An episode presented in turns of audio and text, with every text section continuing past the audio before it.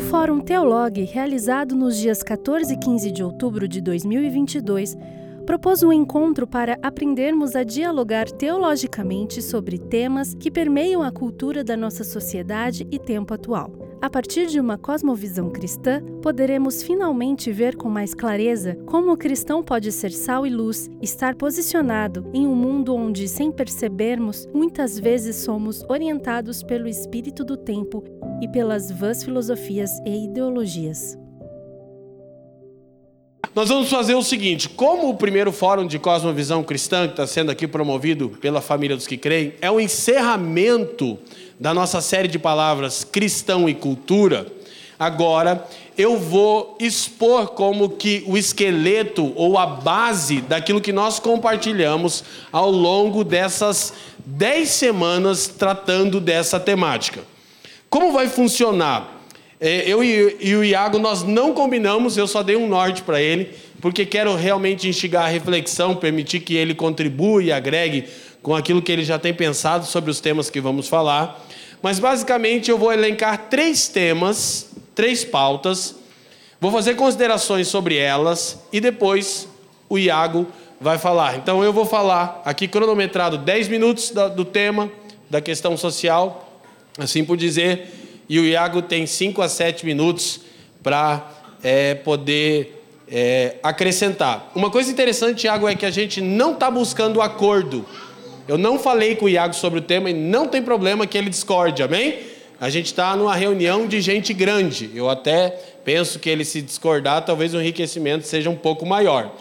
É, isso aqui é basicamente as nossas reflexões enquanto presbitério local, mas temos convicção que a gente não domina absolutamente nenhum tema, então a gente está aberto para o aprendizado, mesmo que seja assim repreensão pública. Gente, então é o seguinte, é, a gente vai usar as projeções. Ah, então é o seguinte, gente, grande parte da nossa reflexão parte da leitura é, do texto de Paulo aos Coríntios. É, inclusive, interessante o Iago terminar nessa exegese que ele estava compartilhando aqui as bases, porque falando sobre o capítulo 14 de 1 Coríntios, Iago, eu elenquei é, que um dos problemas identificados na igreja de Corinto quanto à oração em línguas, seja ela oração espiritual ou outro idioma, a gente não vai entrar nessa demanda agora, é que talvez a elocução estática cativava eles que eram acostumados a seguir as muitas escolas, como você estava elencando. E Paulo repreende a, a fala estática sem que haja diálogo. Então, quando nós lemos o que Paulo fala a respeito do mau uso desse dom em 1 Coríntios capítulo 14, de 9 ao 11, Paulo diz é, que há muitas vozes no mundo e que nenhuma delas é sem significado. E se nós não nos empenharmos para entender o significado da voz, aí Paulo usa uma expressão: eu serei bárbaro para quem eu falo e ele bárbaro para mim. Em uma das exposições, Iago, eu falei sobre a sociedade da barbárie. Pela falta de nos compreendermos, nós estamos agindo como bárbaros, estamos promovendo violência. E a igreja, ao comprar uma parte na guerra ideológica, ela promove ainda mais essa, essa, esse caos na sociedade dos bárbaros. Quem está me entendendo? Então, quando Paulo diz que as vozes elas têm significado, nós elencamos que a fala de alguém é a externalização da cosmovisão desse alguém. Por meio da fala, ela externaliza a sua visão de mundo. E nós estamos partindo do pressuposto que é urgente a igreja aprender a ouvir. Paulo não diz que há muitas verdades no mundo, como já bem colocado pelo Iago, mas ele diz que há muitas vozes e que nenhuma delas é sem significado algum. Então, o nosso desafio é aprendermos a viver num mundo plural. Para isso, dentre aquilo que eu resolvi tirar de resumo, uma menção de um irmão muito especial, que eu creio que até o Iago conhece, o Ziel Machado. Ele diz isso aqui: atualmente vivemos em uma situação na qual muitas atitudes do mundo evangélico são lidas pela sociedade como sinais de intolerância, enquanto que internamente são percebidas como zelo religioso. Então nós estamos no embate.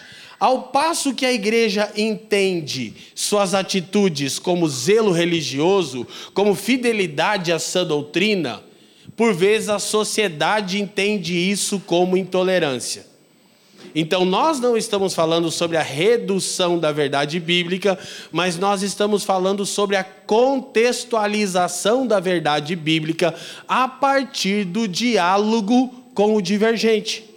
Porque quantos concordam que hoje nós nos encontramos num quadro semelhante a esse?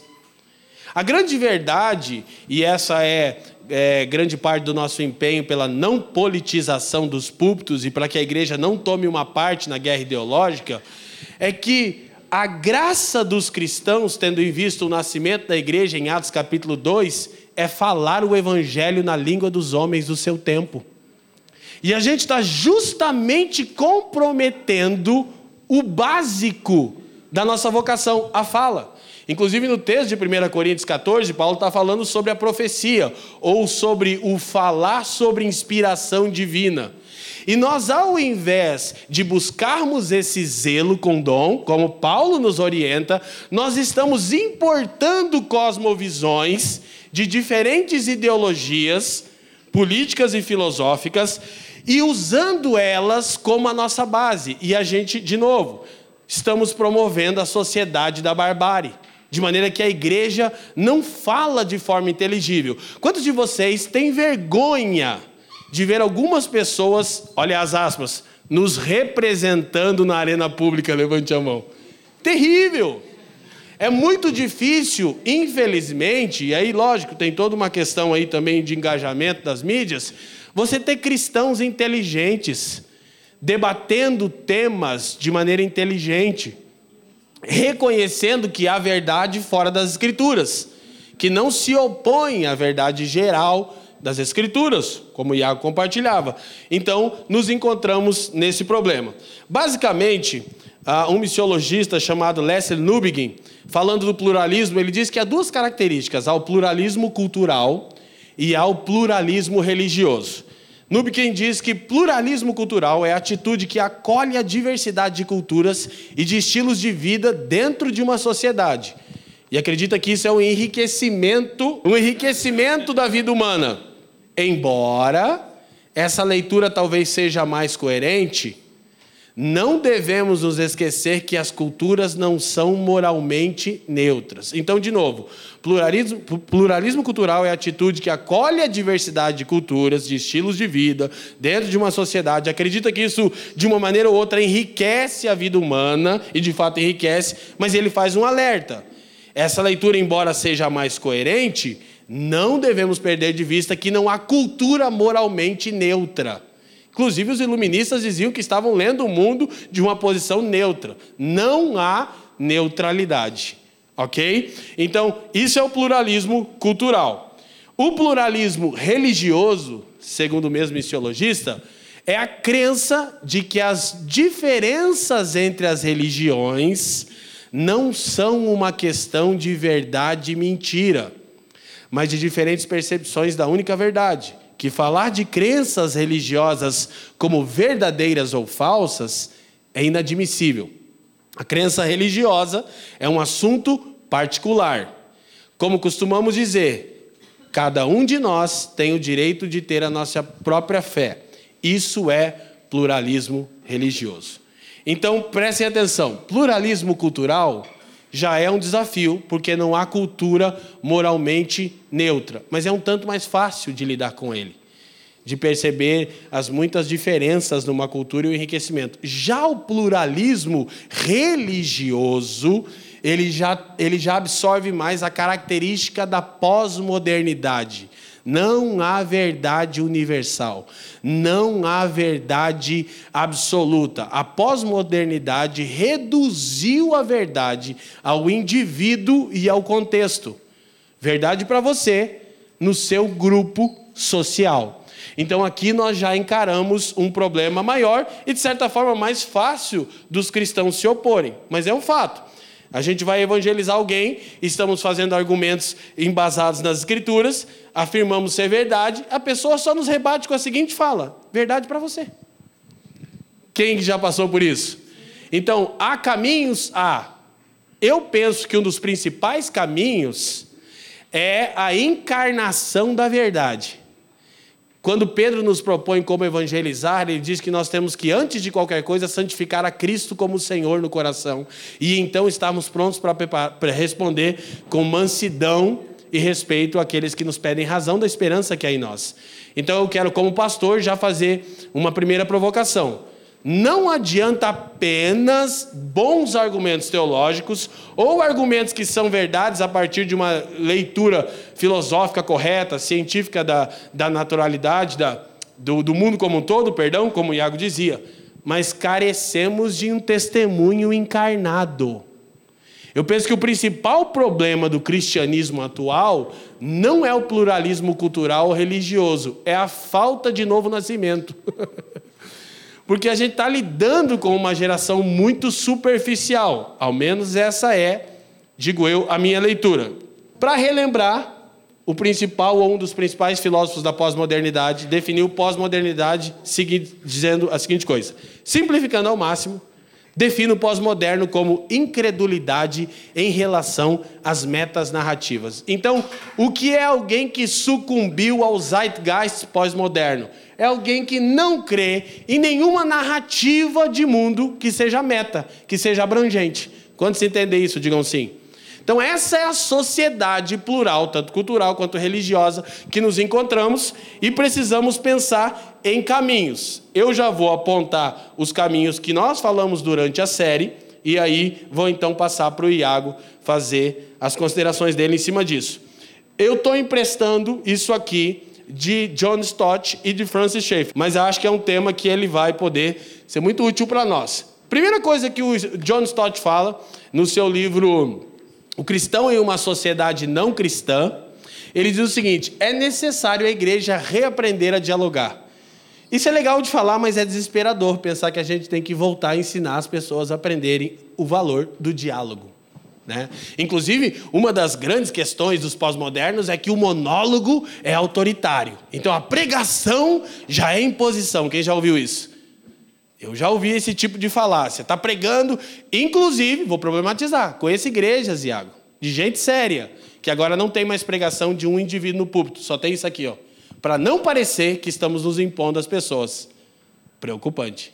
Não que a mesa não seja um ambiente rico, mas a pregação expositiva do Evangelho, historicamente, tem se mostrado as principais ferramentas para glorificar a Deus e alcançar o perdido. Mas agora, se eu apenas falo, eu estou impondo.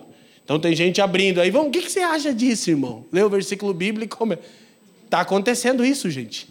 Isso parece doce. Embora não é isso, a gente precisa reaprender o valor do diálogo. John Stott vai dizer o seguinte: o diálogo evitará duas tendências nocivas. Primeira, a imposição.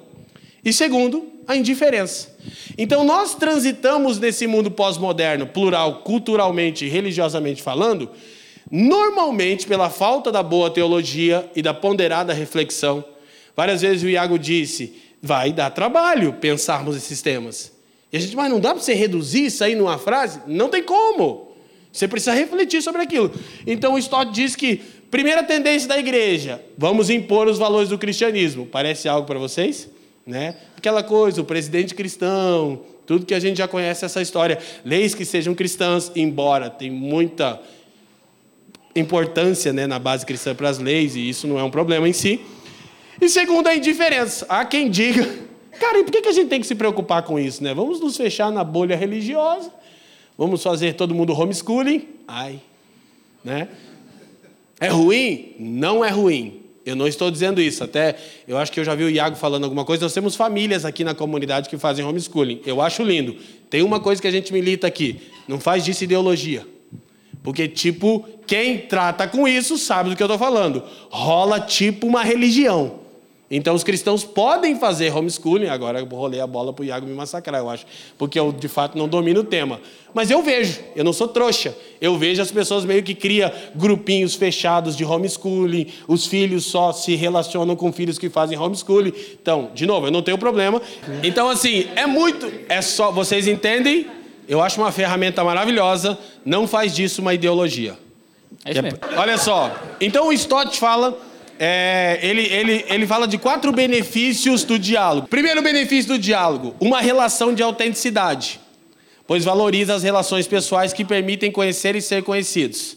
Cara, a gente precisa parar de ver as pessoas como projetos missionários, lugares que devem ser colonizados. Gente é gente. Entrar num diálogo e numa conversa, que inclusive é o que todos diziam de Franz Schaeffer o Schaeffer era fora da curva, que todo mundo tentava pegar ele no liberalismo teológico, nunca conseguiram. Mas o que dizem do Schaeffer é que o louco dele é que tipo ele mais ouvia as pessoas do que falava. Que eu já estou bem distante disso, né? Mas estou me empenhando. Fora quando a gente está ensinando. Mas entender que a gente entra num diálogo interessado naquela pessoa em específica, não no campo missionário, quem está me entendendo. Porque, gente, a pessoa sente que você não está interessado nela.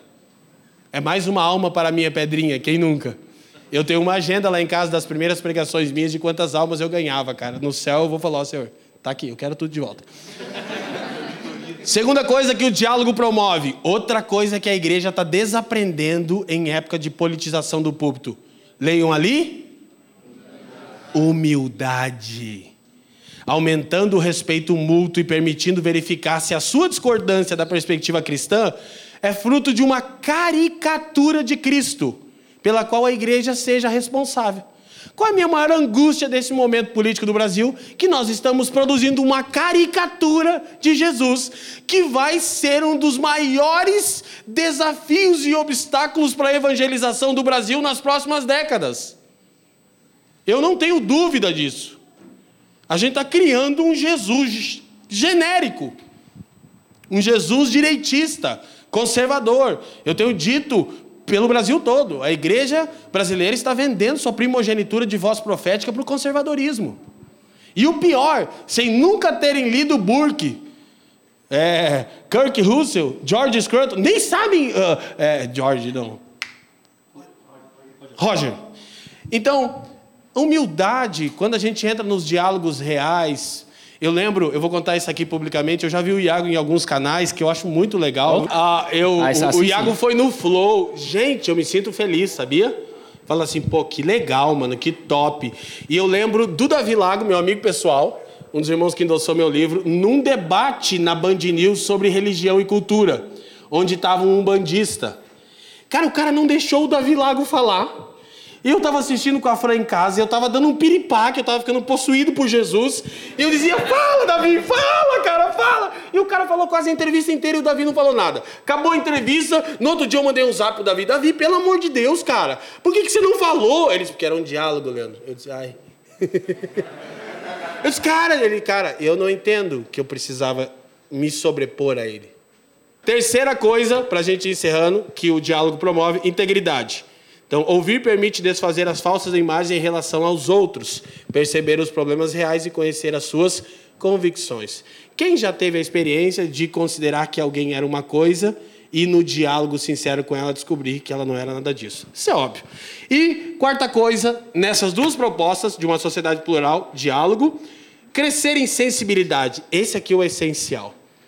Conduzindo a uma postura de escuta com real interesse de entender o outro.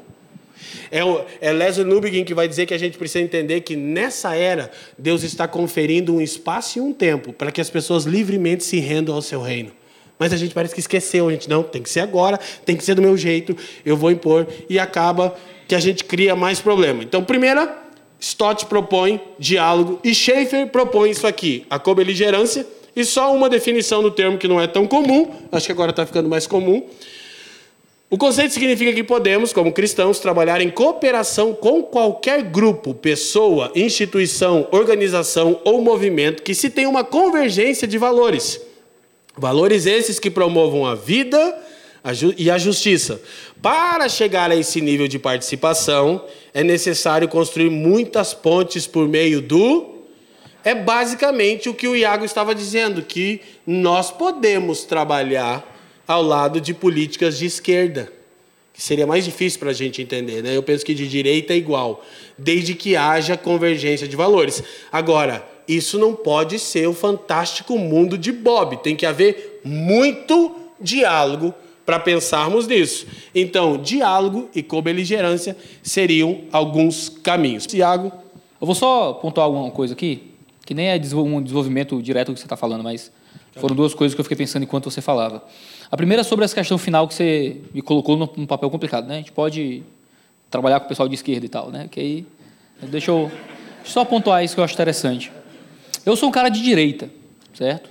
Eu sou provavelmente mais de direita do que você estudinho aqui, tá? Eu sou bastante de direita, né? Eu sou, eu sou bem liberal. Eu já fui ligado a think tanks liberais, a grupos liberais. Geralmente, quando me chamam para palestrar sobre política, nunca é o pessoal de esquerda. Porque quer chamar um cara de direita para palestrar sobre política, num grupo de esquerda, né? Mas eu geralmente vou onde me chamam. Minha filosofia é meio essa. Eu vou onde me chamam. Uh, se, por um lado, minha agenda para pregar em igrejas é um pouco mais difícil, né? Pô, muita igreja chama e tal. Para pregar em ambientes culturais, cara, é, tá no primeiro lugar, assim. Então, geralmente, o, o pessoal do MBL me chama para falar, às vezes eu vou e falo. O pessoal do, do, do Flow me chama, eu vou, o Pânico chamou, eu fui. Nunca a CUT me chamou, nunca o MST me chamou, nunca o PT me chamou. Eu acho improvável que aconteça. No dia que acontecer, eu vou. E eu vou mais feliz ainda. Né? Porque tem menos pontos de contato nesses ambientes. E poder ir num ambiente assim tão diferente da minha visão de mundo para poder contribuir com alguma coisa a partir do Evangelho, para mim seria excelente. Queria ir. Não é? Mas quando eu vou na minha galera, onde geralmente é pregação para convertido, eu sempre tento encontrar os pontos de ruptura também. Né? Então, por exemplo, eu estava lá ligado a grupos liberais, a institutos liberais, a, a, e palestro em ambientes liberais, e eu sempre penso, Deus me deu a oportunidade, Deus pegou um pastor, deu para ele um microfone e 45 minutos para falar para um bando de descrente. Esse bando de descrente quer que eu converse sobre uma liberdade econômica, social e cultural. E posso conversar, porque, infeliz... bom, pagaram minha passagem e para eu estar tá falando isso, né? Eu não posso mentir. Né? Vocês me chamaram aqui para falar sobre liberdade, mas abram suas Bíblias no Evangelho de Mateus, que vocês vão ver o Evangelho. Não é, não é loucura, não funciona assim. Mas, eu tenho duas. Eu geralmente, eu geralmente tento fazer o seguinte. Primeiro, eu tento mostrar, dentro desse cenário inteiro, como o cristianismo pode ser compreendido como uma ideia razoável para quem participa dessa ideologia. Isso é um jeito de entrar no ponto de contato. Então, o grupo liberal me chama para falar sobre liberdade, eu sou um pastor que vai defender as ideias de liberdade dentro daquele contexto ali, porque é a minha perspectiva política. E falo sobre isso. E tento mostrar como o cristianismo pode corroborar em algum ponto com aquele ideal específico. Se eu tivesse, por exemplo, se você é um cara mais à esquerda e acredita ah, mais na participação do governo, na, no cuidado dos pobres ou uma coisa desse tipo, você está falando a um grupo mais à esquerda, você consegue encontrar um ponto de contato do cristianismo, é uma interpretação histórica do cristianismo ah, muito famosa, que não é a minha, mas que é totalmente possível, de que o cristianismo está envolvido ah, do governo, no cuidado com os pobres, distribuição de renda, o que é que seja. Não é a minha perspectiva, mas não vou dizer que, eu, que você é descrente por acreditar nisso. Calvinistas e arminianos estão ali crentes, né? Pentecostais e tradicionais, batistas e presbiterianos. Eu acho que crentes mais à direita e crentes mais à esquerda, a depender da pauta econômica, podem estar ali, num ambiente de contato também de liberdade, se respeitando suas diferenças. O que eu quero dizer é que, se você é um crente mais à esquerda dentro desses ambientes, é interessante que você possa interpretar também como alguém que vai criar um ponto de contato para apresentar a razoabilidade do cristianismo para aquele grupo. Você vai ter muito mais capilaridade para pregar o evangelho do que eu, nesse contexto, por exemplo. Uma coisa que eu tento também fazer é usar o evangelho como exemplo para algumas coisas. Então, por exemplo, eu sou um cara mais à direita. Escrevi um paper sobre preço justo, dentro da perspectiva da Escola Austríaca de Economia, saiu num, num, numa revista acadêmica da galera uh, liberal. Aí eu falo sobre conceitos de justiça, visões e interpretações sobre justiça, e, por exemplo, dentro da teologia judaico-cristã, né, a justiça é interpretada por Paulo, aí lá vai eu explicando grego bíblico, romanos e um parágrafo inteiro. Por exemplo, para Paulo, a justiça de Deus manifesta no Evangelho, vírgula. Eu prego o Evangelho no paper que está na revista acadêmica. Está lá o Evangelho inteirinho para você ler e se converter, entendeu? Mas Dado este exemplo, vírgula, a pauta econômica, tá aí, né? Você Chame usa... Paulo de São Paulo, que daí É, você usa até aquela linguagem, mas segundo a Bíblia hebraica, né? Você é. usa aquela linguagemzinha ali. Você vai adaptando. Por quê? Porque eu sou. Eu sou um cristão. Eu sou um pastor. Que calhou de também ser liberal na, na economia. Acredito que dentro do meu processo integrativo, é assim que eu enxergo no nível, tanto na teológico quanto no nível mais olhando para, os ambientes culturais, que a Bíblia, na minha leitura, me aponta mais para essa direção. E isso é uma, um, amplo, debate que se estabelece, como eu acredito em vários outros pontos teológicos, sociais e culturais. Eu acredito que nem, nem isso não é verdade absoluta e que existem outras leituras cristãs totalmente possíveis também. Mas eu acredito que eu não sou um embaixador do liberalismo. Eu sou um embaixador do evangelho. Então, quando Deus me dá a oportunidade de falar aos liberais, eu estou muito mais preocupado em trazê-los para o evangelho do que em confirmá-los no liberalismo. Entendeu? Então, quando a gente fala de co-beligerância e desse ambiente nesse contato, de trabalhar com esse pessoal, acima de tudo, a gente precisa entender que nós não somos como eles são. Então, eu digo isso na minha igreja: o cristão ele não encontra lugar nessa terra. Aquele que conhece o autor do livro preto né, não encontra lugar nessa terra, diz o canto verbo. Nós somos de um outro reino. Então, se nós não nos adaptamos às filosofias desse mundo, você pode ser um lulista, mas você não é lulista como os lulistas descrentes do teu redor. Você pode ser um bolsonarista. Você não é um bolsonarista como os bolsonaristas descrentes ao teu redor. Você é outra coisa. Você pode ser liberal, mas você não é liberal como os liberais que você conhece. Você pode ser um cara social-democrata. Você não é social-democrata como eles. Você tem que ser estranho. Você tem que ser diferente. Você tem que ser um pouco bizarro para eles. Então eu estava lá no meio dos caras liberal. Um monte de liberal. Mas eu pontuava umas paradas que eles não concordavam. Eu dizia algumas coisas contra um tipo de individualismo social muito estreito que eles não concordavam muito. Porque eu tenho um outro, outro, outro contexto. Certo? Então, se você se sente muito à vontade dentro dos teus grupos políticos, talvez você esteja já se adaptando aos ideários do mundo. Porque você tem que ser uma luz de Cristo ali dentro. Né?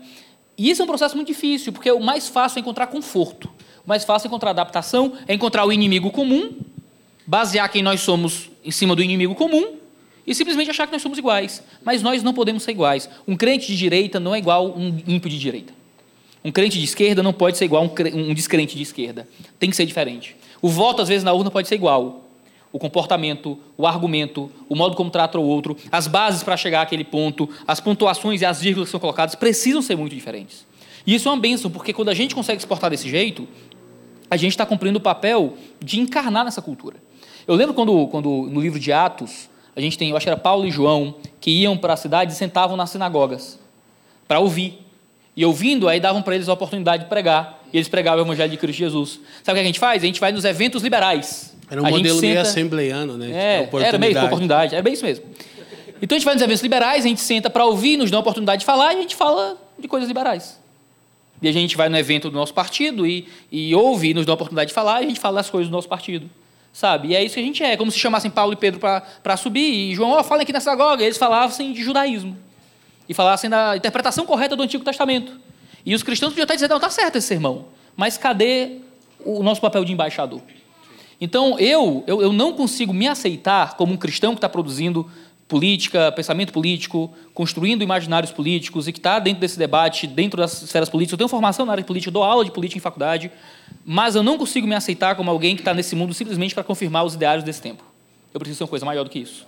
Se a gente não se interpretar como alguém maior do que isso, a gente está vendendo o nosso evangelho.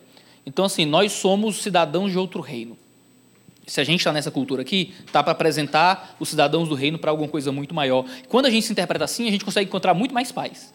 Eu me acho mais próximo de um crente social-democrata que tem essa visão mais transcendental do papel político do que de um cara que é tão liberal quanto eu, mas que acha que a vida dele é diminuir o tamanho do Estado. Ao invés de achar que a, que a vida dele devia ser trazer as pessoas para um outro reino. Sabe? E é isso que eu acho que falta na gente, nesse contato cultural, que é uma coisa extremamente importante. Extremamente importante. Se a gente perde isso, eu acho que a gente perde parte do que, do que Deus nos colocou para fazer nesse mundo, né? que é apontar para outras coisas. Agora, esse esforço de cosmovisão cristã tem os seus pontos específicos, né? Ah, crente é o quê? É de direita ou é de esquerda, né? Eu acho que é muito difícil. É te perguntar, crente é calvinista ou arminiano? Sabe? Quando, eu sou calvinista também, né? Quando, quando, mas quem é arminiano é descrente, né? Isso aí já está resolvido. O, veja, eu acho é quase esse nível, sabe? Não existe crente de esquerda, é como dizer não existe crente arminiano, para mim sabe? É como dizer, não existe crente pós-tribulacionista, ou não existe crente... Sabe, eu conheço, eu tenho, eu tenho colegas, eu nunca arrumei confusão no, no tempo de seminário. Isso para alguém acredita, acredita em mim, tá? Fiz quatro anos de seminário, Agora, nunca arrumei ele não uma arrumou no seminário, ele arrumou quando saiu do seminário. Segurei demais, né? Aí botei para fora tudo uma vez. Quatro anos de seminário, nunca arrumei uma briga com outro aluno na sala de aula, com o professor e tal, só uma. A única briga que eu arrumei no seminário é quando um aluno falou que pentecostais iam para o inferno. Pentecostal não é crente, pentecostal é para o inferno. Quase dei na cara do, do infeliz. Né? Foi um ódio, morte. Você é maluco, é que fala um negócio? Tem coragem de falar isso de gente por quem Cristo morreu. Né? E arrumamos confusão na sala de aula, no final, beijinho, beijinho para lá e para cá, e pronto. Ele nunca mais falou comigo, e eu também não fui atrás. Né? Um dia eu achei de novo aí. Mas, sabe, é uma loucura, uma loucura. E para mim, quando eu escuto, sabe, a gente, ah, mas não existe crente de esquerda, cara, isso é uma loucura. Você está me dizendo que porque alguém talvez seja trabalhista, social-democrata, ou o que é que seja, Jesus não morreu por ele. Ele está debaixo da condenação eterna e Satanás é o rei dele, porque ele não compartilha o teu ideal político. Isso é loucura, isso é loucura, entendeu? A gente está entrando no ambiente da loucura. E um nível de, de, de restrição do que é a fé é muito profundo. Agora, claro, existem ideais na esquerda que são totalmente anticristãos e que precisam ser rejeitados por qualquer crente que seja de esquerda. No entanto, a gente passa pano para os nossos problemas da direita. Entendeu? Porque eu passei muito tempo, aí isso, isso é o segundo ponto que eu quero tratar em cima do que tu falou. A gente passou tempo demais em co-beligerância com as direitas. Porque parecia que existia uma autonomia da esquerda no Brasil, um risco à nossa liberdade de expressão, um risco à liberdade de crença, sexualização de crianças, casamento gay, aborto. Nosso grande inimigo está lá, aqueles que estão em oposição direta contra nós. Aí Satanás, muito, muito esperto, fez o quê? Apareceu, olha aqui, mas a direita aqui, ó. Cristianismo, que lindo, venha você. Sabe o que, é que eu acho hoje? Hoje, Brasil, 15 de outubro de 2022. O maior inimigo político da igreja é a direita. Eu sou de direita. Sou de direita. O maior inimigo da igreja não é quem quer perseguir a igreja por fora, é quem quer corromper a igreja por dentro. Então eu voto na direita. Só voto em candidato de direita. E eu acho que o pior inimigo da igreja hoje é a direita. Não por causa do voto. Porque o meu voto, beleza, eu voto. É por causa do tipo de comprometimento moral e teológico que foi cobrado de nós para que votemos. Então, ou, olha só. Gente, olha que loucura que acontece hoje no Brasil. Hum, lá no Nordeste tem igreja que está excomungando crente que vota no PT. Tem pastor em Goiás excluindo da comunhão e dizendo que não pode ceiar crente que vote no Lula. Aí tem irmãos sendo disciplinados. Por... Aí eu digo, aí você diz, mas é isso mesmo, pastor. Mas esse crente votando em abortista, que história é essa? Bom, eu posso achar que é um voto errado. Posso achar. Mas agora, o voto errado gera excomunhão? Esses infelizes não votam o cartãozeiro da igreja dele. Não botam para fora o cartãozeiro da igreja dele. Não botam para fora o filho dele que já está na terceira amante. Entendeu? Mas é o cara com voto errado, ele vira um inimigo da fé, a ser excluído. São crentes sendo perseguidos. Entendeu? E são crentes sendo perseguidos. Olha que loucura. Nós votamos majoritariamente como religiosos, como cristãos, no Bolsonaro, e votaremos provavelmente de novo no segundo turno agora, com medo da igreja ser perseguida pelo PT. Aí como é que a gente faz? A gente persegue os cristãos que votam no PT. Entendeu? E a gente os exclui da igreja, não deixa ceiar, trata como se fosse um, um tipo. Aí um, um, menino mandou uma mensagem: Iago, eu vou, eu, eu, eu vou votar no, no, Lula, mas eu estou mentindo em casa que vou votar no Bolsonaro, porque meu pai ameaçou me botar para fora de casa. Caraca, no meu tempo estavam para fora de casa quando virava drogueiro, entendeu? O cara virou drogueiro, o cara, sabe? Aí agora. Aí o voto. Não tem drogueiro aqui não? Drogueiro? Né? Não, é quem vende droga. Drogueiro é quem vende droga. Traficante. Pô, deixa eu falar aqui, deixa eu falar. Aí o pai tá ameaçando botar para fora o filho por causa de voto. Qual o nome disso, meu irmão? Isso não é idolatria. Isso não é idolatria. Eu rompo o meu relacionamento. Na minha igreja, eu estou pastoreando uma jovem, mandou mensagem para a gente recentemente dizendo: Pastor, não estou conseguindo ir para o culto porque minha casa está complicada. Meu pai saiu de casa porque ele não para de brigar com minha mãe por causa de política. Minha mãe volta num, meu pai volta no outro, brigam todo dia, meu pai saiu de casa. Isso é normal. Pastor, perseguir e excluir membro da igreja. Na, eu, como pastor, sou constrangido frequentemente. Pastor, você tem que ir no púlpito e impedir os irmãos de votar no Lula. E eu, sempre, eu tenho, tenho que sempre lembrar que, gente, mas igreja não pode ser definido por esse tipo de comprometimento. Eu posso ter minhas preferências políticas. Eu não, eu não vou votar no Lula. Entendeu? E estou vindo para dizer isso, eu não vou votar no Lula. E eu acho que trai a fé qualquer pastor que persiga um crente que simplesmente pelo voto no Lula. Agora, quando você me diz, não, pastor, eu vou votar no fulano, muito triste. Eu vou votar no Lula, vou votar no Bolsonaro, acho ele horrível, acho ruim, mas em comparação com o outro acho terrível, porque dessa, dessa, essa pauta, essa, essa pauta parece melhor e tal, rejeito isso aqui, tenho que fazer um cálculo, bom, é isso, vou nesse. Ok, tá tudo bem para mim. Eu me preocupo com a militância, é a terceira coisa que eu, que eu quero pontuar. Eu me preocupo quando a nossa co-beligerância vira uma participação da militância. Então, qualquer crente seja militante do Lula, hoje, eu me preocupo. E quero entender porque é que tá, onde é que vai ser militância. Mas o cara, sabe, não foi condenado e tal. Como é que é esse jogo político, liberdade de expressão, como é que é esse negócio de regulação de mídia, aborto, como é que você vê isso e tal. Qualquer um que me diga que vota no Lula por causa de seus problemas, para mim tem um problema talvez na fé. Não, eu voto no Lula porque eu acho que descriminalização do aborto é uma coisa boa. Né? Não, mas tem que regular essa mídia fascista mesmo. Não, é? não mas tal. E aí eu começo a dizer, talvez a gente tenha um problema aqui. Em termos teológicos, em termos políticos, práticos, a gente tem que pastorear e cuidar. Mas na direita a gente passa pano. Mas se o nosso membro da igreja é militante do Bolsonaro, a gente não está nem aí. Porque tem que ser mesmo, é isso aí. Isso aí que é ser crente. Né? Ser crente é militar para o Bolsonaro. E a gente não para, cara, mas aí como é que é esse negócio? E às vezes os discursos, as narrativas são tão idólatras quanto do cara que é militante do PT. E veja, eu não estou discutindo a qualidade do político, certo? Não estou discutindo qual governo vai ser melhor. Eu não estou discutindo quem, em quem você deve votar. Para esse debate é irrelevante. Eu estou discutindo qual é o nosso nível de comprometimento como cristãos com a pauta política específica de um candidato no momento. E esse é o grande problema. Porque às vezes a gente, em troca do voto, está entregando devoção. E aí, ao invés de votar, a gente se devota. E ao invés de construir uma cosmovisão cristã, a gente elege alguém como salvador do momento. E isso vira um problema. O teu voto no Bolsonaro pode ser um pecado.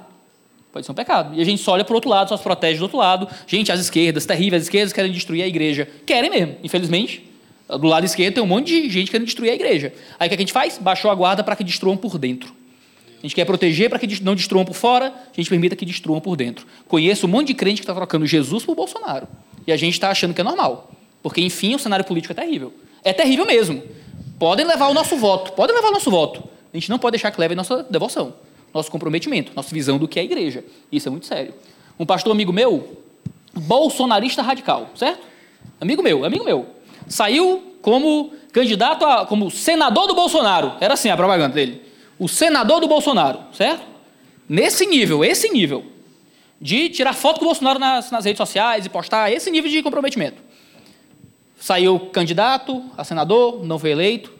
Subiu no domingo posterior à, à campanha, na igreja dele, depois que estava licenciado, porque para causa da campanha, voltou do licenciamento depois disso. Subiu e a primeira coisa que ele falou foi: crentes de qualquer ideologia política são bem-vindos nessa igreja. Primeira coisa que ele disse na igreja dele. Entendeu? E eu acho muito, muito maduro, porque eu, eu falo essas coisas, parece esse pastor isentão em cima do muro. Deve ser um lulista incubado isso aí. Entendeu? E veja, você não precisa. Você não precisa ver política como eu vejo, ser um liberal ou um conservador, que seja. Você só precisa ser crente, brother.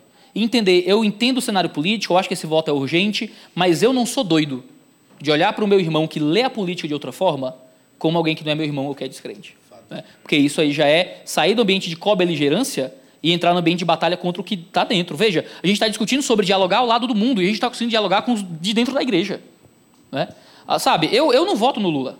Eu acho inadmissível, sabe, para mim, pessoalmente, votar no Lula. Mas eu consigo entender quem lê a política diferente de mim. Porque uma coisa são as declarações diretas da Escritura, outra coisa é o, é o modo como eu aplico. Eu digo, cara, mas esse cenário aqui do Lula e tal, você vai votar nele? Aí o cara me responde, bom, pastor, mas esse outro lado aqui do Bolsonaro também tem isso, aquilo outro, tal, tal, tal. Eu posso não compartilhar com ele dessa leitura, mas eu preciso assumir que ele, como um cristão devoto, pode ter uma leitura política um tanto diferente da minha, do cenário político. E eu posso discordar da leitura dele e tentar convencê-lo do contrário ainda respeitando a realidade da fé dele. A realidade da fé dele, a realidade da preocupação dele de se engajar corretamente no mundo. O problema é que a nossa arrogância, a falta de diálogo, criou um tipo de ruptura absurdo. Não existe crente de esquerda. Isso é, brother. Mas se Deus fosse olhar para mim e pegar todas as minhas inconsistências e meus erros e dizer que eu não sou crente por isso, acabou. Sabe? Eu consigo, não existe crente freudiano. Né? Eu acho Freud errado. Eu acho que a pior corrente psicológica do mundo é as deep psychology, Freud, Lacan, pessoal que veio depois. Lacan é Freud com cocaína, né? Esse negócio doido. É. Loucura. Achou horroroso, horroroso. Aí, chega, aí eu vou dizer, não tem, marca, não tem crente freudiano, não pode ter. Aí eu vou dizer, ah, mas se você é crente, você de psicologia e gosta de Freud, aí você não é crente? Ah, não, aí Satanás vem levar minha alma se eu disser um negócio desse. Entendeu? Não existe crente corintiano. Aí talvez seja mais difícil. Mas, entendeu? Aí eu vou criar o mundo assim, certo? Não, é loucura. E a gente, cara, é muita imaturidade. Por, e sabe essa imaturidade? Aqui é a minha quinta coisa, é o meu último ponto para você entrar. Gente, é uma coisa interessante, assim, só para deixar bem claro que quando o Iago está falando da posição liberal dele é econômica, né? Para ah, não ter essa sim. confusão. É, é, conservador no costume. Morrendo, eu, eu sou Let, Letilic, Schleiermacher, tá tudo não, na. Mas Jesus é... histórico lá, né? Jesus Semi, né? É... A Bíblia não é palavra de Deus, é, não, não é isso não. Essa não é coisa não. toda. Pelo amor de Deus. Conservador no costume, né? E liberal na economia. É isso mesmo. Um ponto só para a gente refletir sobre a insuficiência das visões políticas de mundo, mesmo que elas sejam tão somente econômicas. Então, quando o Iago está dizendo, posso ser um cristão de, quê? de esquerda? Se isso diz mais respeito ao aspecto e abordagem econômica, tudo bem. Talvez não é a maneira que ele considere, ou que eu, ou que outras pessoas consideram possível. Posso ser, ou, ou, por exemplo, mas a gente não pode sacralizar, que é o que eu vou entrar agora, o Iago já foi respondendo, eu vou então só é, mencionar aqui. Mas assim, por exemplo, você, quando você pensa no capitalismo, que para nós parece um pouco mais coerente com a escritura, e eu estou tendo todo o cuidado, porque as pessoas nos veem nas redes sociais, Iago, e agora, uma, um dos principais, assim, eu estou elencando a série de comentários que eu recebo. Número um, fora isentão, o mulher do capeta é o Martin Luther King, né? O silêncio do... Mas, assim, é porque as pessoas não sabem o contexto, né? Quando você diz, olha, olha o peso que tem, ouça, olha o peso que eu tenho, eu dizer assim, ó, eu sou mais capitalista. Aí você já pensa, ah, o Leandro Vieira também, a vida é dele. O comentário é: se der ruim, você vai para Orlando, né? Aí eu, eu me dou o trabalho, que isso pra, é uma canseira para minha esposa e para o nosso time, eu me dou o trabalho de contar minha história. Vamos lá, nascido e criado na periferia, órfão de pai, envolvido com a drogadição, sexta série no diploma escolar. A pessoa nunca mais me responde. Porque ela acha que eu estou dizendo que eu sou capitalista porque eu devo ser milionário. E eu falo, 20 anos de ministério, morando em casa alugada com carro financiado. Aí a pessoa não discute mais comigo. Então, quando eu estou dizendo que eu acho que uma posição liberal econômica é mais satisfatória do que a posição socialista, não é porque eu estou no lugar de conforto. Então, tendo isso em vista, são coisas tão simples como o capitalismo que vai defender a meritocracia. Tem base bíblica? Tem. O trabalhador é digno do seu salário. Só que o cristianismo ensina generosidade. A mesma escritura que diz que o trabalhador é digno do usufruto e do desfruto do seu salário, diz para aquele que furtava não furtar mais, mas trabalhar, Efésios 4, para ter como socorrer quem necessita. Então você começa a ver que nenhuma visão econômica, seja ela, nem a visão somente econômica, ela é suficiente para o que o cristianismo propõe para o nascido de novo. Então eu não vou ser totalmente individualista porque sou capitalista. Não, eu sou capitalista porque talvez eu creio que há amparo para a propriedade privada, coisas do gênero. Mas sei que se dizer apenas capitalista não é suficiente para alguém que é nascido de novo.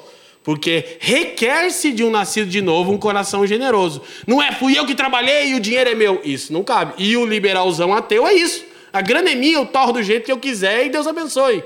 Né? Que o Deus desse século. Né?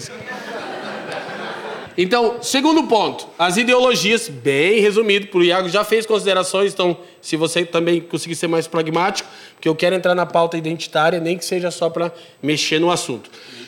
Então, por que, que as ideologias apelam tanto para nós? Preste atenção. Por causa do apelo idealista, que é uma abordagem política muito mais platônica do que aristotélica, que era muito mais empírico, é o mundo ideal, o que, que o mundo deveria ser. E é ali na área do que as escrituras não, não trazem talvez tantas afirmações diretas, como o Iago falou, mas algumas aplicações indiretas. Então a gente vai criando um mundo idealista. Então aí as ideologias vão oferecendo para nós, por meio do seu programa político, tal mundo ideal. Que a gente idealizou sem talvez respeitarmos a metanarrativa cristã, criação, queda, redenção e consumação. E o apelo, então, idealista transformacionista.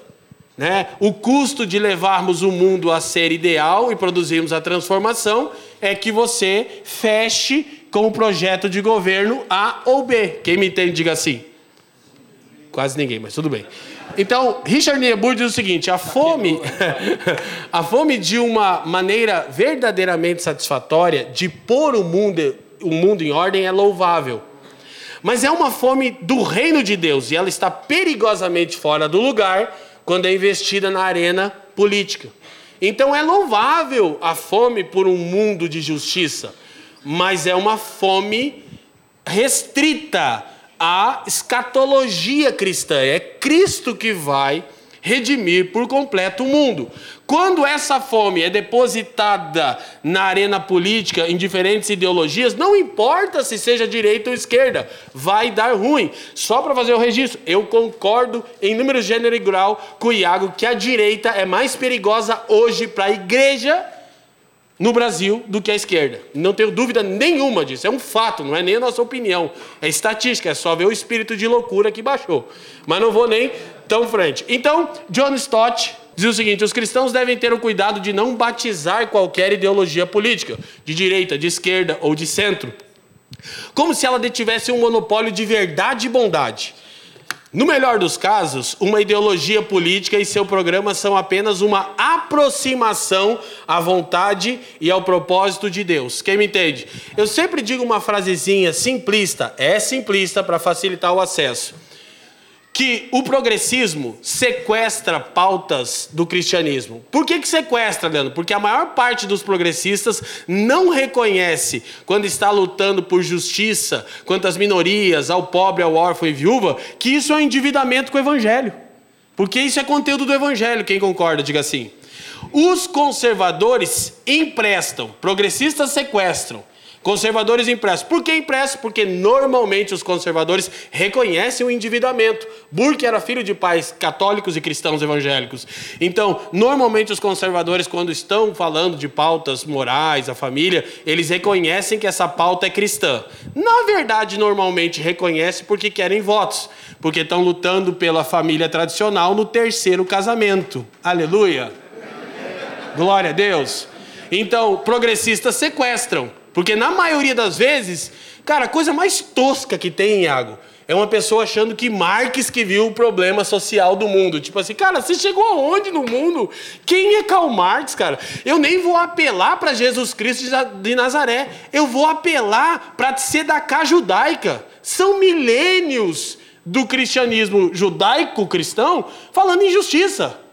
O Marx até, em muitas coisas, fez um diagnóstico legal. O problema do Marx aí, depois o Iago que entende mais, de fato, você não é falsa modéstia, não. Você, você entende mais. Pode discordar, talvez. Para mim, o principal, o principal problema do Marx é o prognóstico dele. No melhor dos casos, uma ideologia política, ela é uma aproximação à vontade de Deus. Eu não preciso ter medo de. A gente vai entrar na, em algumas questões aqui agora mais delicadas para o final, mas eu não preciso ter medo de trabalhar. Daí a cobeligerância. Mas obrigado. As considerações do Iago sobre a cobeligerância são muito importantes, vocês perceberam? A gente está sendo é muito cobeligerante com a direita há muito tempo, que está causando esse espantalho, essa caricatura de Jesus. Mas pode haver cobeligerância com a esquerda, se a gente tem convergência de valores. Quem está me entendendo? Ok? Na verdade, o que a gente está tentando é dialogar, porque cristãos não precisariam usar as terminologias esquerda ou direita se usassem tão somente toda a riqueza do evangelho. Posso dar um exemplo interessante? Manda bala. Lembro, quando você falava, eu lembrei aqui. Olha, olha que coisa. Eu estava eu tava, tem tanta confusão ao mesmo tempo que não deu tempo, né? Eu estava me preparando para vir para cá e tinha que organizar algumas coisas da, vinda, da, da, da, vida antes de viajar. Então eu não consegui, nossa, essa semana, 30 mil polêmicas, eu não consegui me atualizar das coisas que estavam acontecendo. Aí Bolsonaro foi para uma igreja, aí deu uma confusão lá, não sei nem o que foi que aconteceu direito. Aí teve um negócio da Damares, não sei o quê, querem pegar a Damares, eu não, nem sei o que está rolando, sei por cima. Aí teve um vídeo do Boulos com o Nicolas Ferreira, falando sobre porte de arma. E eu só vi o corte do Twitter de, sei lá, 15 segundos, em que o Boulos fala que Jesus seria contra as armas, alguma coisa assim. Jesus viria para acabar com a pobreza e não dar arma, sei lá. E o que é que o Nicolas Ferreira responde? A partir de uma perspectiva cristã. Ele vai em igreja né, e prega em igreja. Se diz cristão, ele diz: não, Jesus não veio para acabar com a pobreza, tal, tal, tal, mas Jesus comprou armas e tal. Aí pausa aí o corte de 10 segundos, sendo baseado num corte de 10 segundos, sem nenhum contexto que eu vou basear o que eu vou dizer aqui, então não estou julgando os indivíduos, estou julgando a narrativa que se estabelece acima disso, certo? As esquerdas têm uma preocupação que é a preocupação escatológica dos profetas. A gente olha para Isaías, para Jeremias, sabe o que eles apresentam? Um mundo sem armas. Porque o mundo era bélico, extremamente bélico. Aí qual é a promessa que viria? As espadas vão virar arados. Não existirá mais guerra. Mas vê só, eu concordo, eu até concordo, que a leitura que a gente faz de Lucas, Jesus ter mandado comprar duas espadas, significa que Jesus está tratando o porte de armas como uma coisa que não é pecaminosa. Agora, olha o nível da narrativa que a gente estabelece. Se a gente está discutindo questões ideais, e ao invés de nós nos posicionarmos e dizermos, não, não, mas a preocupação com a violência é, e a violência que as armas trazem é também uma preocupação dos profetas. E a gente tem que ansiar por um mundo realmente com o fim da maldade humana. E Jesus veio para apresentar paz. Porque quando você fala de arma para a esquerda, você está atrelando diretamente à violência. Então, não, Jesus veio trazer paz e misericórdia. E, e, claro, discutir sobre a narrativa sobre armas, mas sabe o que, é que virou? Virou uma guerra se Jesus era armamentista ou não. E sabe o que acontece? Se a gente entra nessa guerra, a gente já perdeu a guerra. A gente já perdeu. Porque ao invés da gente, a gente está só instrumentalizando Jesus para a narrativa política. Não é mais um debate teológico sobre se é compatível usar os evangelhos e porte de armas e tal. Eu até acredito, eu sou, eu sou a favor de autodefesa, blá blá, e outro debate. O problema é Quando a gente pega Jesus, que é o personagem que veio para tirar a gente do nosso conforto humano e nos levar a um ideal de paz transcendental, e ele vira só um argumento a favor de porte de armas ou contra o porte de armas, a gente já perdeu o debate. Porque a gente já entregou, já está aqui, tomem Jesus para ele virar o instrumento político de vocês, ser de direita ou de esquerda. Entendeu? E aí a cobeligerância vira o quê? Vira um tipo de, de eu diria, de torcimento. Você torce, você deturpa. A cobeligerância vira um tipo que de deturpação. É. Uma associação que se torna eu posso concordar até com o, com o ponto em si e eu discordar completamente do efeito que isso gera quando Jesus vira só um instrumento de um, de um político. Coisa de maluco. Perfeito. Então, para a gente avançar, é... eu não vou ler, eu deixei aqui a citação para quem quiser fotografar. A próxima, então, Stott vai dizer basicamente o seguinte: a, a respeito das, das, duas ideologias mais aceitas, que seria aqui o liberalismo, o capitalismo, o socialismo, ele diz o seguinte: Cada uma atrai porque ressalta uma verdade sobre os seres humanos ou a necessidade de dar espaços às suas habilidades criativas, no caso mais do capitalismo, né, de uma de uma doutrina de um mercado mais livre, ou a necessidade de protegê-los da injustiça, no caso já mais ao lado da esquerda. Então ele diz: mas cada uma repele porque não contempla com a mesma sinceridade a verdade complementar da outra. Então a gente não está tentando pensar política, a gente está tentando só é, é, o que lado você está. É so... Eu não acho outra expressão, Iago, que não a sociedade dos bárbaros. E eu fico assim, estarrecido, inclusive, é, do tipo de agressão que a gente recebe quando se posiciona a favor do Cristo, como você dizia de Paulo. Vocês não têm ideia, gente. Se eu mostrar as mensagens de direct comentários que eu recebo, você vai dizer: não, é impossível, é impossível. As pessoas estão inflamadas num nível assim. E a igreja, Iago, eu elenquei isso, elencamos aqui todo o presbitério, melhor dizendo, durante toda a série, nós recebemos o ministério da reconciliação. Nós rogamos aos homens para que se reconciliem com Deus e uns com os outros, e não que assumam um lado na guerra ideológica. Então a gente está comprometendo a natureza da nossa vocação, que é promover paz. Não é a paz dos ursinhos carinhosos. Tudo bem, há vários temas da sociedade delicado. Mas, gente, eu abro o Instagram de alguns irmãos e você me perdoa. Eu fico em choque. Cristão, conservador, armamentista, não sei o que. Meu Deus, parece que a gente está tipo juntando o exército para ver o pau quebrar. Entende? E do outro lado, você tem as, as, os devaneios né, da esquerda identitária e, e várias outras coisas. Então, basicamente é por causa disso aqui. Toda ideologia política tem um viés triunfalista, que em sua exacerbação pode se tornar totalitária. O cristianismo não autêntico corre o mesmo risco. Essa é minha denúncia. Porque a gente quer impor a nossa visão de mundo no mundo. E nós não podemos nem impor e nem podemos ser indiferentes. É por isso que Stott diz: ó, nenhuma abordagem simplista, reducionista é útil agora. Então eu, a gente gravou um podcast de três horas e as pessoas, tudo que elas conseguem me perguntar é: mas vai votar em quem? Eu digo: não, três horas conversando sobre o tema, você só tem uma pergunta para me fazer? Então, assim, a gente empobreceu, gente. E aí é legal, de verdade, vou falar para vocês. É legal porque, assim, é, quando você está ouvindo alguém como eu tocar em temas que são mais abrangentes, que eu não os domino, mas que eu me empenho, as pessoas daí começam a me, a me acusar de um intelectualismo vão. Aí eu meto a sexta série na cara. Eu tenho a sexta série do colegial, fumar maconha. Eu tenho a sexta, mas eu acho que não conta, porque desde a quinta eu só lembro de fumar baseado na sala de aula. Aí você fica numa situação difícil, que é mais difícil dizer que, ai, é que eu não entendo, é que eu sou pobre, eu não tive o acesso que você tem. Aí eu fico esfregando na cara das pessoas que Deus usa os que não são para confundir aqueles que pensam ser alguma coisa. É preguiça, é negligência, é desinteresse. Agora, se a igreja entender, o Iago elencou aqui em 1 Coríntios, nós temos o Espírito que prescruta as profundezas de Deus. E nós, ouça, não você, não eu eu e você temos a mente de Cristo. A mente de Cristo é dada ao seu povo pela iluminação do Espírito através das Escrituras. Então, fóruns como esse aqui enriquecem. Presta atenção, a gente não está tentando fechar nenhum tema. Eu sei que o Iago sabe, é um desafio, cara. Você fala uma coisa e fala, meu Deus, se eu for explicar isso, eu já nem termino o que eu ia dizer. Não dá nem, se a gente for ficar debatendo aqui, a gente vai terminar só, tentando só o que eu pensei, cara, vai dar, eu acho que 20 slides vai dar. Não vai dar. Que vai abrindo temas delicados. Então, a gente precisa entender isso, ok? Você já falou, se você quiser voltar no ponto aí da ideologia. Ah, o que eu queria falar é Ai, que meu a Deus, gente. Por que, que eu fui perguntar isso? E quando a gente oferece, a gente tem que estar disposto a outro aceitar, certo? O, você oferece por educação, eu aceito sem educação. Né? O, você falou uma coisa interessante, você estava falando, eu estava lembrando sobre esse, esse é o nosso problema com relação ao efeito né, da, do nosso voto. A gente está muito preocupado com o efeito do voto e com o efeito, do ambiente político e menos preocupado com a pureza da igreja no meio desse ambiente político. Eu acho que esse é o grande problema, porque a, a gente tem. Fiel, né? É, a gente está disposto a sacrificar a fidelidade em nome de resultado político. E eu acho que a gente tinha que estar tá pensando o contrário, a gente tinha que estar tá disposto a sacrificar resultado político em nome de fidelidade. Deixa eu, deixa eu te parar. A gente já está fazendo isso.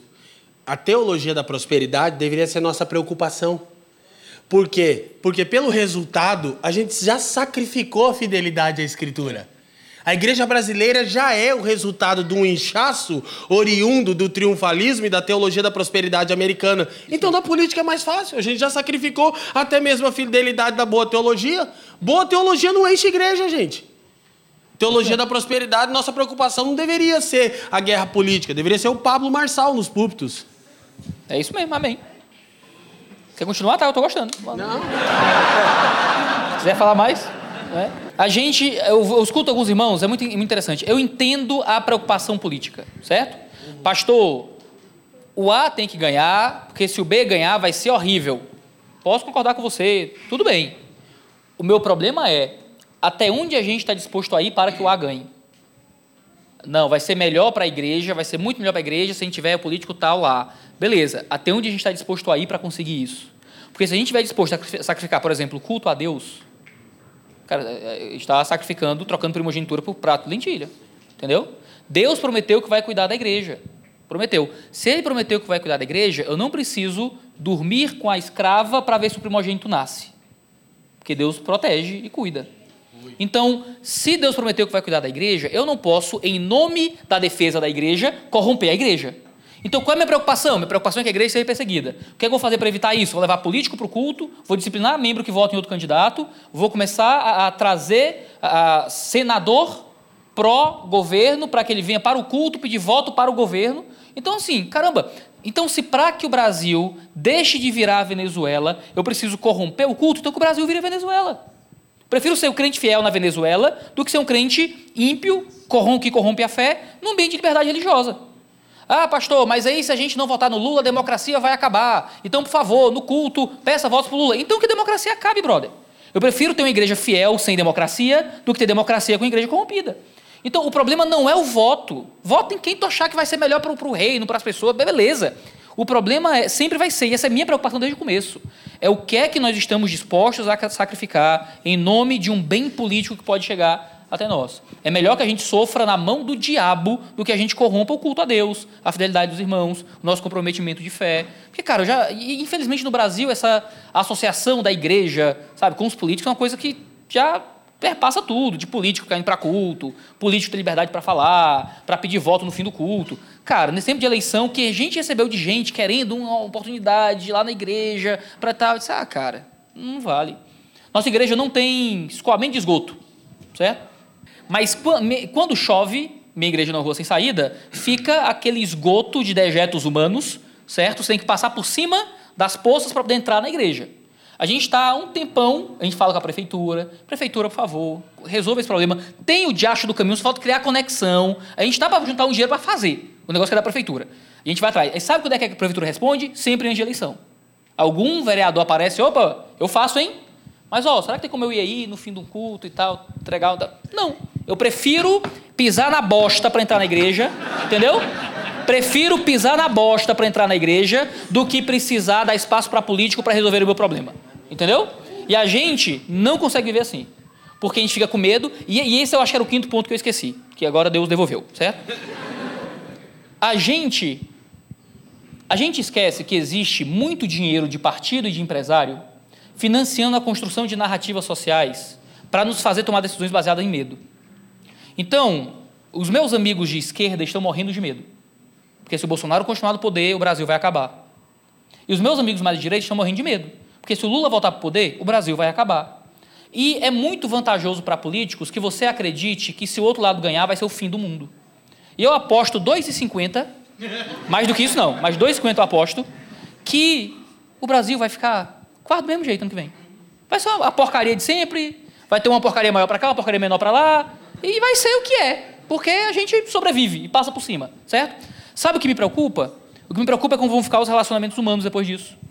Como é que vão ficar o, cara, o pai que saiu de casa porque brigava com a mulher por causa de política, o filho que ameaçou a filha de sair de casa para mandar a filha embora se voltasse no outro, no outro, candidato, o membro que ficou ameaçando o pastor se o pastor não pedisse voto para o candidato A ou B, sabe? O que me preocupa é a galera que dobrou a aposta de trazer político para o culto, certo? Como representante da igreja, sabe? É isso que me preocupa, porque a gente está apostando alto demais no projeto político, né? E um dia os donos do poder vêm para cobrar a aposta. Né? E qual, o que, é que a igreja vai ter como voz profética? Foi Spurgeon que disse que a gente não atrai pela semelhança, atrai pela diferença. Se nós não, se a, igreja, se a galera olha para a igreja e vê na igreja um ideário político, a gente está só se submetendo ao mundo. Uma irmã da minha igreja disse que um colega de trabalho homossexual dela veio agradecer, porque ela estava pregando o evangelho. Ela começou a pregar o evangelho e o colega de, de trabalho veio agradecer. Aí ela disse, como assim? Antigamente, quando a gente pregava o evangelho, a galera achava ruim, né? Agora estão agradecendo. Aí não, porque todo crente que vem falar comigo só tenta me ganhar para Bolsonaro. Em dois anos, foi o primeiro crente que tentou me ganhar para Jesus. Entendeu? Então, assim, fica aí a reflexão. Né? É, gente, então a gente vai ter o tempo de perguntas e respostas. Seguinte, presta atenção. Eu queria abrir o terceiro é, tema, mas. Prometo que não vou falar mais nada. Não, não deveria. O tema, esse tema da, da questão identitária, ele é um tema mais sensível. Então não vou passar correndo por ele. Eu acho que é irresponsabilidade da minha parte. Seria irresponsabilidade da nossa Muito parte. Muito maduro isso, hein? Muito maduro. Passar por esse tema.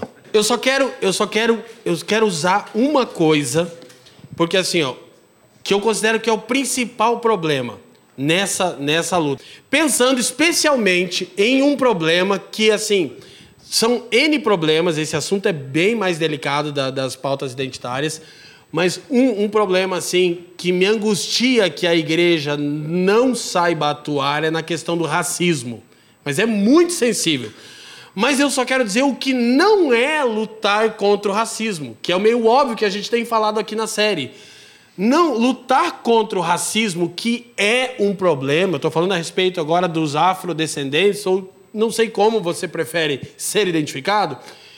O problema é quando a gente, em prol da justiça, pela, pela infalibilidade, pela, perdão, pela falibilidade das ideologias, a gente vai lutar contra o racismo promovendo mais racismo. Então, todas as vezes que as pessoas me citam Martin Luther King Jr., embora se elas soubessem do liberalismo teológico dele e de outras questões elas não citariam, mas não conhecem, não sabem, não estão prontos para essa conversa né, a respeito do liberalismo teológico dele, Luther King nunca promoveu racismo contra os brancos na luta pelo direito dos negros. Cara, a autobiografia, eu já disse isso aqui mil vezes, Iago, do Martin Luther King, da editora Zahara, eu acho que é o livro que mais me impactou em toda a minha jornada cristã. Assim, cada folha, uma enxurrada de lágrimas. Eu não sei, deixa eu ser bem pentecostal, eu não sei se é porque talvez eu tenha alguma contribuição nisso, mas nunca um livro me mexeu como aquele. Eu não gosto de autobiografia, gosto de termo, técnico, teologia, não gosto. Mas a do Luther King, assim, explodiu o coração. Especialmente porque o cara, inspirado por Gandhi, essa é outra parada que vocês é uma conversa que não está pronto para isso, lutou de uma maneira tão cristã então, as lutas centradas nas identidades poderiam ser legítimas desde que não perdessem de vista a doutrina da Imago Dei. Ou seja, como que eu vou lutar contra o racismo incitando ódio contra branco? Aí é racismo por racismo. O Luther King sempre diz: nós estamos lutando não contra os brancos, mas pela amizade dos brancos. Diferente do Malcolm X, que trabalhava na mesma época, que era a Revolução Armada, tiro, porrada e bomba. Mas o Luther King, cara, não foi perfeito. Tem N coisas que a gente poderia elencar, mas o sentimento do movimento não violento, cara, é uma coisa assim maravilhosa. Aí, só para vocês terem ideia, pesquisando sobre isso, que é um tema que eu estou olhando assim, mas não vou aprofundar. Tem um psiquiatra militante, negro, afrodescendente. Cara, o cara disse uma coisa no artigo dele, negro, o cara tá lutando contra essa, essa questão. Olha o que, que ele diz para a gente fechar. Chama Francis Fanon ele. Ele diz o seguinte: de modo algum, minha vocação básica, não é cristão ele, tá? Parece um pastor, mas não é. De modo algum, minha vocação básica tem de ser traçada a partir do passado das gentes de cor. Ele começa dizendo que o principal problema nas lutas de identidade é o congelamento do passado. É você viver sempre. É, mas é que no passado. Houve, houve, mas você é um homem que nasceu agora, que não está preso naquele mesmo contexto, que não está escravizado. Então ele diz: eu não vou ficar preso ao passado para lutar. Aí ele diz assim: de modo algum tenho de me dedicar a reviver alguma civilização preta injustamente ignorada. É um negro militante. Não vou fazer de mim mesmo o homem de qualquer passado. Minha pele preta não é um depósito para valores específicos. Eu não vou deixar vocês me usarem para isso. Não tenho coisas melhores a fazer no mundo do que vingar os pretos do século XVII. É um militante negro. Dizendo. Aí ele continua, encerra dizendo: Eu, como homem de cor, não tenho o direito de esperar que venha a existir no homem branco uma cristalização da culpa com relação ao passado da minha raça. Não tenho nem o direito, nem o dever de exigir reparações pelos meus ancestrais subjugados. Não há nenhuma missão negra, não há nenhum ônus branco. Cara, o cara não cristão concordou com a doutrina bíblica da imagem de Deus nos seres humanos. Eu vou lutar. Para encerrar o estudista, a doutrina bíblica de Deus e a dos seres humanos guiam nossa conduta numa sociedade pluralista.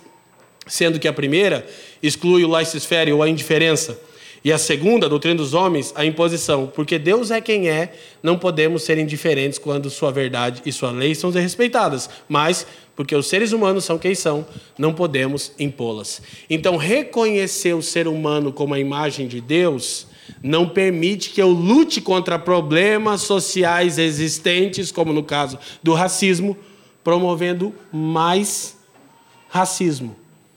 Então, eu penso, a gente eu não estou entrando no tema, considero que isso não. Eu não estou tentando resolver esse problema com essa minha fala, tá bom?